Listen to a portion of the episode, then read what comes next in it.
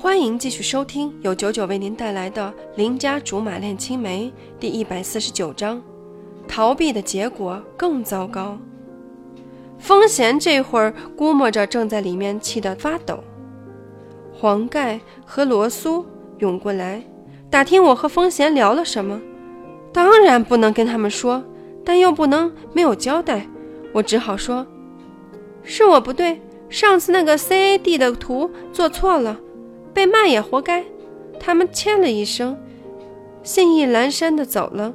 赌局以谁都没有赢而告终，气死我了。不过这会儿不是气风贤，而是气我。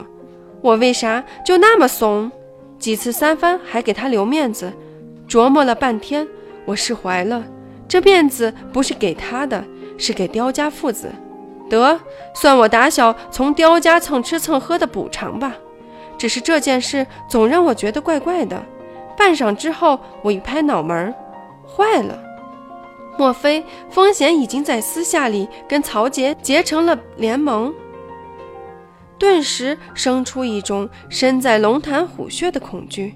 以前一个风贤我都玩不过，现在再加上和曹杰，那我岂不是不死也得死了？坏菜了，坏菜了！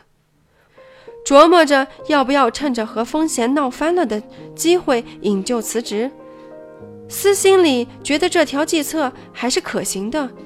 只是我又想了想，这辞职信的格式是怎样的？我只会写记叙文、理论文都勉强，这辞职信是属于哪种问题？结论是没文化，真可怕。某同事风风火火从外面进来，一身的泥水和涂料，开口就对着办公室大喊：“样板间里的防水层要重做，你们谁去监工？”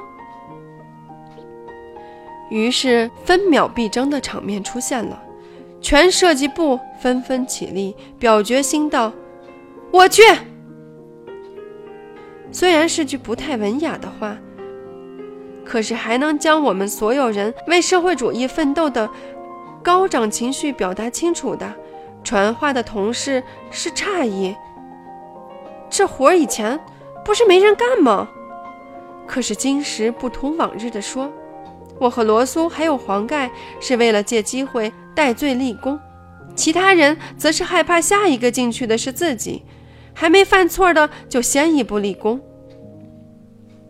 就算以后真进去了，出来的时候也不会那么惨。事件结果就是其他人用节哀顺变看着我们，然后飘然离去。我想这会是史上最幸福的一间样板间，因为它集中了比装修工人还多几倍的设计师们。更笑、更好笑的事情是，据说他们为了表现自己亲自上阵。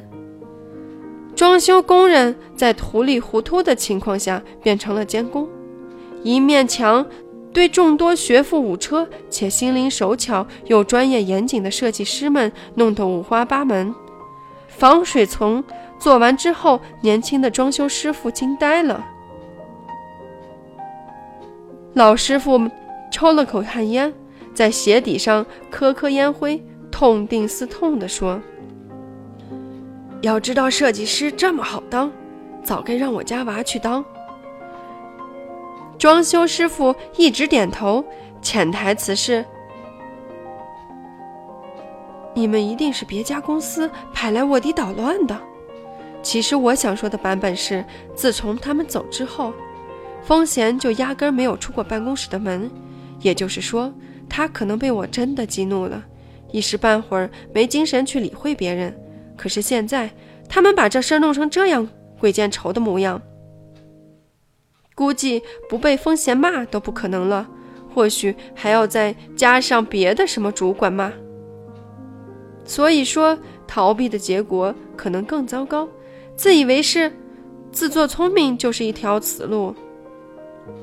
受此启发，我决定要去跟貂蝉好好谈谈，不能再这么稀里糊涂的逃避下去了。